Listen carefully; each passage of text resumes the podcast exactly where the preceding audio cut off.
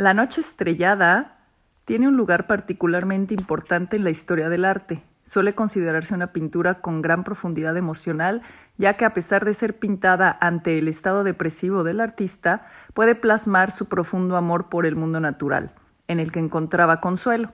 La esperanza está en las estrellas. Escribió el artista esta frase a su hermano Teo en una carta.